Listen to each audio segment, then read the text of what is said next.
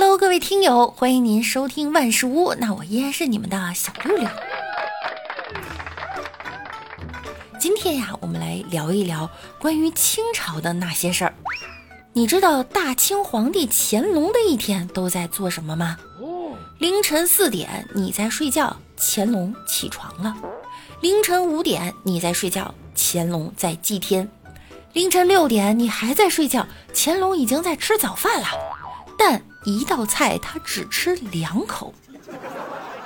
据说呀，是因为他们老祖宗留下来“菜不过三”的规矩，超过三次御膳房十天半个月都不会再上了。吃饱后呢，乾隆还要念祖宗的语录，给自己打鸡血。大清冲啊！早上七点，乾隆到中华宫接见朝臣；早上十点呢，乾隆在养心殿回邮件；下午三点，乾隆吃晚膳。清朝皇帝呀，一天只吃两顿，所以呢，他们很少有胖子。但饿了，乾隆还是能吃点点心的。下午五点，乾隆终于下班了，于是他该批阅奏折了。一直到晚上八点，忙了一天的乾隆终于躺下了，准备关灯睡觉了。但是还得翻牌子。乾隆这一天呀，很辛苦，当然皇子们也不好过。相较于社畜们的九九六，迎接皇子的呢却是四五七。凌晨三点起床，赶路去上书房；四点早读加复习，老师提前在等你。五点开始学习满语和蒙古语，有时候还得选修藏语和维吾尔语。第二节课还要学习历史和语文。下午三点，哎，下课了，终于可以回家了。停，还有体育课哟。学习骑马和射箭，什么时候能放假呀？据说呢，他们一年只可以放五天：端午、中秋、元旦、皇帝生日和自己的生日。怪不得皇子那么多早夭的。来，听了这么多哈，那清朝什么人最轻松呢？那就是驸马。清王朝啊，很重视血系的尊贵和正统，所以格格在挑选驸马时呢，一是长相才能，二是身体健康。长相一看便知，才能一测也能明了，身体健康嘛，懂的都懂哈。那时候啊，没有婚前体检，要怎么知道呢？实际上啊，是在格格嫁人前，让贴身丫鬟去和驸马同房十几天到一个月上下，之后丫鬟便要汇报工作，说她体验如何。假如这丫鬟感觉 OK 呢，那就算过了第一关；如果这丫鬟说她不 OK，这个这终究是她的个人体会哈。所以呢，还有一个标准。就是过两三个月，看看宫女儿是不是有怀孕的征兆，如果有，表明这驸马呢是没有问题的。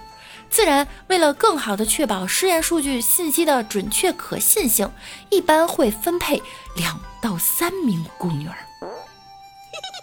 这样才能够确保驸马是不是真正的身体健康。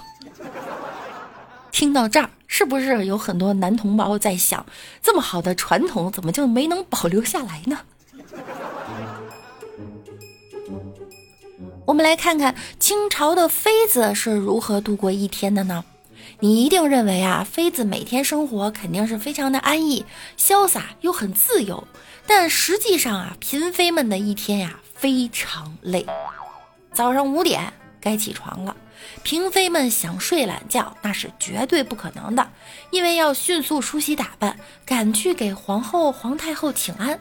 对了，娘娘们的穿衣打扮呀，可是非常讲究的，品级越低，头上配饰就越少，衣服颜色也越来越素，一旦用错了，那就只有等待惩罚了。早上六点，娘娘们穿戴整齐出门了，先给太后请安，再给。皇后请安，皇后这时呢，往往要给嫔妃们开个早会。一顿训诫后，早会结束了，嫔妃们进入自由活动时间。首先当然是回宫里吃个早饭，没事儿呢再逛逛御花园。当然，你也可以选择回去啊睡个回笼觉。下午五点，娘娘们还得再来一套早上的请安流程，直到皇后又一顿训诫过后，终于最激动人心的时候到了，等皇上临幸。这皇上用过晚膳后啊，敬事房公公呢就会拿着绿头牌跪在皇帝面前，请他翻牌子。如果皇帝有兴致呢，就会从中盲抽一个；而有幸被皇帝选中的妃子，就得抓紧时间洗香香，等着被扛进皇帝的龙床上，好生享受吧。但也别急着高兴哈，一个小时呢又给你送回来了。如果皇帝实在没感觉啊。不好意思，娘娘们洗洗睡吧，哈，这么一看呢，还是冷宫最舒服。怪不得他们天天说，啊，本宫乏了。要说起清朝最理想的职业是什么呢？我觉得那就是朝廷侍卫。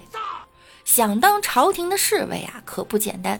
首先，你得出身于贵族家庭，而且对血统还有要求。只收满族或者蒙古族人。有人说了，公子哥去当保安，那不是浪费了吗？你懂啥呀？宫廷侍卫级可是很高的，最低也是个正六品。其次得武功高强，沙包一样大的拳头，而且呢排班也非常轻松。